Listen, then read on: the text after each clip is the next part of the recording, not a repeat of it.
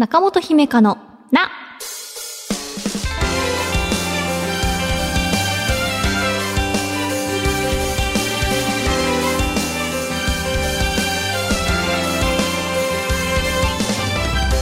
心理カウンセラーの中本姫香です。今回はリアクションのメールから紹介します。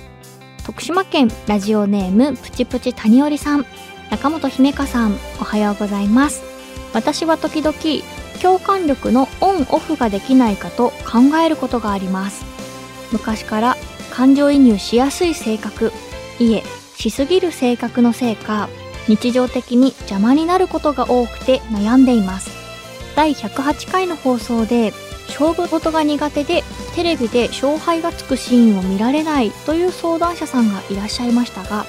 私はテレビの出演者さんが気まずくなっているシーンを見るのが辛いです。例えば面識の少ない共演者さん同士の気を使い合ったトーク程度でもなんだか自分までいたたまれない気持ちになってついチャンネルを変えてしまいます。また職場で誰かが叱られている場面に出くわした時も心がざわざわしてこれなら自分が叱られている方がマシだと思ってしまいました。だからといってこの共感力をなくしたくはなくオンオフなどと都合のいいことを考えてしまうのですが怒りを瞬間的に抑える方法があるように共感を習慣的に抑える方法や考え方などはあるものなのでしょうかという、えー、プチプチ谷織さんありがとうございます。テレビのスタジオでね共演者さん同士がこう気まずそうな瞬間っていうのはうん時々確かにありますね。職場での場面なんかもね共感力が高い方にとっては聞いていられないなっていうようないたたまれない気持ちになってしまいそうです。うん。怒りを抑えるように共感をこう瞬間的に抑える方法ってあるのでしょうかっていうことですが、ね、以前のあの放送も聞いてくださってありがとうございます。怒りを抑える方法はね以前ちょっとお話ししましたね。怒りと共感の違いとしてその怒りっていうのは感情なので自分の内側から湧いてくるものですよねで共感っていうのはこう、まあ、みんなが等しく豊かに持ち合わせているものではないと私はまず個人的に思っているのが大きいのとあとは共感ってその外からの刺激に対して無意識に発動してしまうので瞬間的に抑えるっていうのは怒り以上に難しいんじゃないかなと。うんまあ、刺激っていう、まあ、例えばその他者が怒られている場面とかテレビの映像とかを自分で前もって回避するってあのすごく難しいですよね。うんうんまあ、なのでこうできる行動としてはなるべくその場から逃げるとか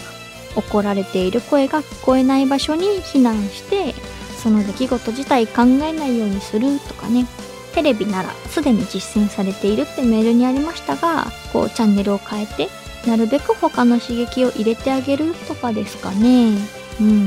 なんかこう考え方としてはねプチプチ谷織さんがおっしゃっているように共感力が高いのは悪いことではないと。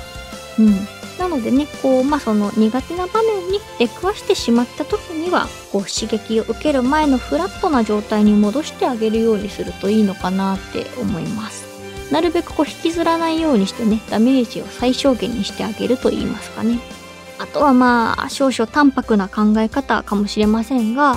まあテレビの中で起こっていることでね、まあ、自分とは違うからねっていう風な線引きをしてみるっていうのも心を守るために時には必要かなと思います。テレビの番組とか、まあ、職場とはちょっと違いますけれどなんかショックな場面を見聞きしてしまった後とかには何かこう自分を守ってあげるっていうことをうんまず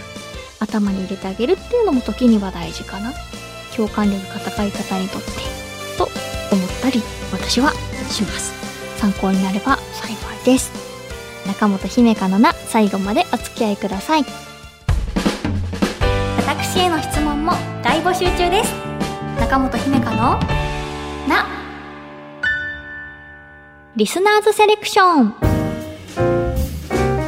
私がおすすめの本や映画、漫画、音楽などを紹介しているコーナーが姫香セレクション。そのリスナー版です。いつもはね、リスナーズセレクションやった翌週に姫かセレクションやってるんですが、今回はね、配信日がクリスマスっていうことで、どうか皆さんのね、やつ教えてよということで はい。順番を入れ替えてお送りしております。今回もたくさんのおすすめの作品をいただきました。まずは曲のご紹介です。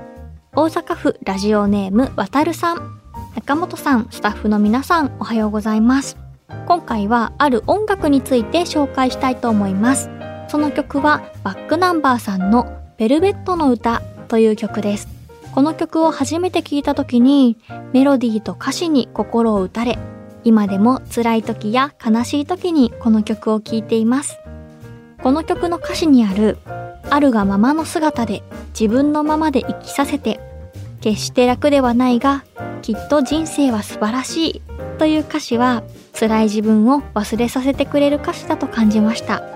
皆さんも辛い時や悲しい時に聞いてみませんか？ということで、わたるさんありがとうございます。えー、バックナンバーさんのベルベットの歌。ちょうどね、この収録が始まる前に、このスタジオのね、スピーカーでね、こう、ラジオチーム全員で、はい、聞いてみました。音楽っていいですね。うん、こう、美しさと、なんか心が洗われる感覚と、私がこうバックナンバーさんを一番聞いていたのって高校生の時だったんですね。なのでこう、ボーカルの清水さんの声って私にとって青春なんですよね。うん、なんかね、この今回のベルベットの歌は2022年リリースっていうことで、あの、私は初めて聞いたんですけれど、また素敵な曲を一つ知ることができました。渡るさんがね、厳選してくださったフレーズは一番の歌詞なんですね。そのフレーズもとても心に残りますし、同じメロディーのね、努力は実りづらいが、きっと人生は素晴らしいっていう歌詞が私はすごく好きでした。はい。ありがとうございます。なんか辛い時に寄り添ってくれる曲っていいですね。うん。えー、続いてのおすすめは映画です。ラジオネームパピヨンさん。中本さんおはようございます。私のおすすめは嫌われマツコの一生という映画です。ドラマにもなったので、見たことがある人も多いと思います。この作品はその名の通り、マツコという女性の一生が描かれています。人生にはいい時も悪い時もあるというのがよくわかる作品です。そして人の数だけ人生があって、いい時のその人に出会うのか、悪い時のその人に出会うのか、それはもうコントロールできないということもこの作品で学びました。この作品を見てからは嫌な人と出会ってもこの人も生まれた瞬間から嫌な人だったわけではない。今はいろんな流れがあって嫌な感じになっているだけでもしかしたらしんどい思いをしているのかもと想像できるようになりました。人とコミュニケーションをとる時の心の余裕をくれたのがこの映画です。深さばかりではなく単純に楽しいシーンも多い作品なので気軽に楽しんでほしいです。というパピヨンさんありがとうございます。嫌われマツコの一生、タイトル聞いたことありましたが、パピヨンさんからの紹介を受けて予告編の動画を視聴してみました。人々の引きこもごもな人生が描かれているんだっていうのが予告編だけでもちょっと伝わってきてすごく興味を持ちました。うん。パピヨンさんの映画の感想もまたいいですね。確かにね、人にはいい時と悪い時があって、でもそれをあの、初めて会った人なんかわからないですよね。今この人がいい時なのか悪い時なのかっていうのは。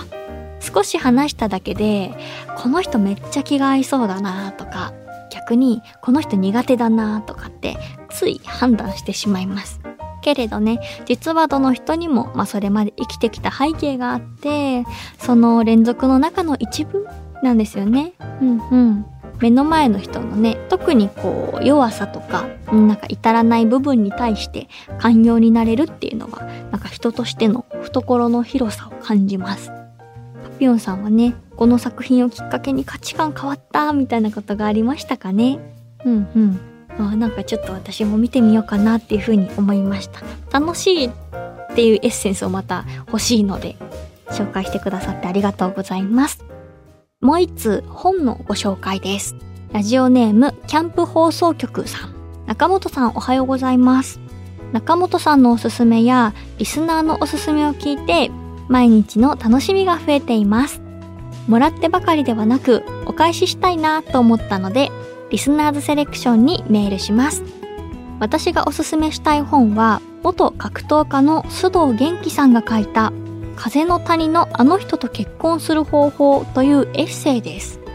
一筋縄ではいかない。誰にも真似できない人生を歩んできた須藤さんの人生哲学が書かれています。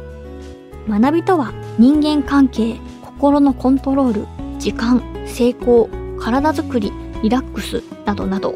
様々な事柄について難しい言葉ではなくそれでいて大げさでもない言葉で人生の捉え方を教えてくれる本です。私が一番好きなのは無理をして失敗するよりは少し楽にして続けた方がいいという話。時に自分に無理をして壁を越えることが必要という話ばかりを聞いてきた私は驚いてしまいました。実体験たっぷりユーモアもたっぷりな一冊。ぜひ読んでほしいです。というキャンプ放送局さんありがとうございます。もらってばかりでなくね恩返ししたいなだなんてありがとうございます。確かにでもこうねこの番組で中本のおすすめとリスナーさんのおすすめで最近こうたくさんの作品名が上がるのでねその中からこう皆さんにとって新しい出会いにつながるようなね、うんうん、放送になっていたら嬉しいですけれど。今回は「風の谷のあの人と結婚する方法」という、えー、須藤元気さんのエッセイを紹介していただきました。ねエッセイいいですよね。自分の人生っていうのはやはり限られているの。こう職業とか、まあ、住環境とかまあ性別とかね出自とかなんかもはや自分では選べないところですけれどなんかそういったもののね体験ができる方法の一つがエッセイを読むことだと私は思っていますし。須藤元気さんの人生はどうやら誰にも真似できないようなすごくこうカラフルな人生をお送りしている方だというふうに聞いたので。経歴もいろんなこと経験されているんですよねそんなね須藤元気さんの人生の体験をちょっとお裾分けしていただけるっていうような作品なんですね。うんうん。無理をして失敗するよりは少し楽にして続けた方がいいっていうのは何かこうね、キャンプ放送局さんにとってね、少し楽にしてもいい場面と頑張りたい場面の力のコントロールなんかを学ばれたのかなっていう風にこのね、メールを読んでいて思いました。皆さんおすすめしてくださる作品って風の谷のあの人と結婚する方法もそうですし、嫌われマツコの一生も、なんかこう、難しいだけでなく、みんなにとって読みやすいし、楽しいシーンもあるし、ユーもあるしっていう何か、ね、皆さんにとって入り口がこう、のステップを下げてくださって、すごく嬉しいです。楽曲なんかはね、すぐにこう聴けますけれど、映画とか本っていうとちょっと時間かかっちゃうなって思っていたので、でもなんか今日のね、3作品ともすごく、あ、ちょっと興味があるなっていう。ベクトルもまたバラバラですしね。はい。今日もいろんな作品紹介していただいて、なんか私のこう気になるあの作品リストがまた充実しました。はい。ありがとうございます。ぜひあなたのおすすめの本や映画、漫画や音楽教えてください。以上、リスナーズセレクションでした。この番組ではあなたからのお悩みを一緒に共有していきます。ぜひお便りお待ちしています。中本姫香のな。中本姫香のな第117回いかがでしたか？この放送がね2023年最後の放送ということで今年も1年聞いていただいてありがとうございました。なんかねこれからの1週間は皆さん例えば、うん、2023年どんな1年だったかなとかね。来年はどういう1年にしようかなとか考えてみてもいいかもしれないし。いやでも年末の大掃除とか忙しいですかね。ねなんか学校とか会社お休みになったとしてもこうやっぱ年末ならではのなんかやらなきゃいけないことってまあまあありますかね。うんうんうん。けれどなんだか。ねこの年末年始、まあ、ちょっとこう作品に触れてみたりとか自分自身の考えこうちょっと深まったよっていうことがありましたら是非ねあの番組に送っていただいて来年何か読んであ皆さんこういうね新年を過ごしたったんだなっていうのを教えてください。私どうしよっかな年末年始。桃鉄のね新しいバージョンが出ましたので、はい、今んとこそれをする予定ははい。なんか年末年始っぽいですしね。ね桃鉄ってね。はい。ねくれぐれも風邪とかねあの体調なんかにも皆さん気をつけてお過ごしくださいね。と言いつつ1週間後もきちんとあの更新されますのでそちらもどうぞお忘れなく。今年も1年ありがとうございました。番組ではあなたからのお便りお待ちしています。ちょっぴり長電話のコーナーで不安や悩みを話したいという方は電話番号を必ず書いてメールを送ってください。私中本姫香への質問や番組の感想もお待ちしています。メールアドレスは中アットマーク JOQR.net naka アットマーク JOQR.net です。また Apple Podcast、Spotify、Amazon Music などでお聞きの方は更新通知が届きますのでぜひ番組のフォローもよろしくお願いします。次回の更新は2024年1月1日月曜日午前7時です。1週間後またお会いしましょう。お相手は中本姫香でした。ごきげんよう。そして良いお年を。今週の小さな幸せ。ラジオネームフェルナンド・トミーレスさん。僕の知り合いに赤ちゃんが生まれたのですが自分の下の名前と同じ漢字が使われていて嬉しくなりました。いいですね。なんか自分の漢字って愛着ありますしね。このコーナーもちょうど1年ということで皆さんたくさん送っていただいてありがとうございます。